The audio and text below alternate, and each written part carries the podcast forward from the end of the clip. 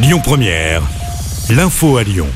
Bonsoir à tous. Pas de vote à l'Assemblée nationale autour de la réforme des retraites et pour cause, l'exécutif décide d'actionner le 49-3. Elisabeth Borne engage ainsi la responsabilité de son gouvernement sur le texte. Une première ministre qui a été huée lors de son arrivée dans l'hémicycle. Les groupes d'opposition ont désormais 24 heures pour déposer une motion de censure.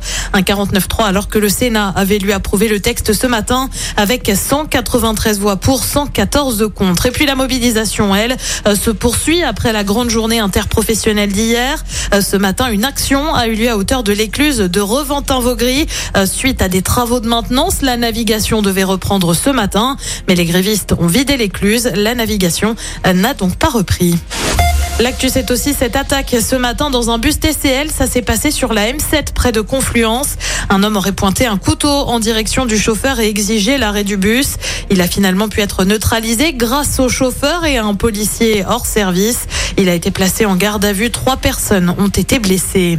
Des perturbations à prévoir ce soir si vous êtes usager de la ligne de tram T2.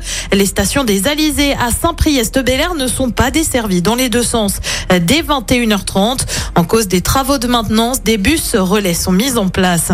C'est une première en France. Dès aujourd'hui, la métropole de Lyon lance son service de vélo cargo à assistance électrique en libre service.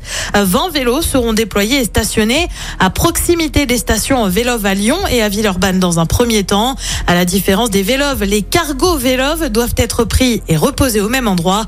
L'expérimentation va durer un an. Les vélos sont disponibles de 7h à 22h. Ça coûte 8 centimes d'euros par minute. On vous a mis tous les détails sur notre application. Le Rhône en vigilance jaune au vent, vigilance dressée par Météo France. On attend en effet des rafales de vent en soirée et encore demain avec des rafales jusqu'à 60 km heure sur Lyon notamment. Et puis on connaît la liste des 23 joueurs retenus par Didier Deschamps pour les deux prochaines rencontres pour les éliminatoires de l'Euro 2024. On sait déjà que Raphaël Varane ou encore Hugo Lloris ne sont pas appelés puisqu'ils ont pris leur retraite.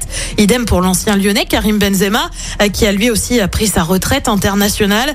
En revanche, assez logiquement, on retrouve Kylian Mbappé ou encore Olivier Giroud et Antoine Griezmann. Le premier match pour les Bleus, c'est le 24 mars prochain face aux Pays-Bas, puis face à l'Irlande le 27 mars prochain. En attendant, il y a du basket à suivre ce soir. Nouveau match d'Euroleague pour l'Asvel. Les Villeurbanais, très en forme en ce moment, affrontent le Panathinaikos à l'Astrobal. Le coup d'envoi, c'est à 21h. Et puis André Manoukian, Célassiou ou encore Oxmo Puccino attendu en Isère voisine pour la 42e édition de Jazz à Vienne. C'est prévu du 28 juin au 13 juillet prochain. 250 concerts sont prévus sur la quinzaine et 200 000 festivaliers attendus. Écoutez votre radio Lyon Première en direct sur l'application Lyon Première, lyonpremière.fr et bien sûr à Lyon sur 90.2 FM et en DAB+. Lyon Première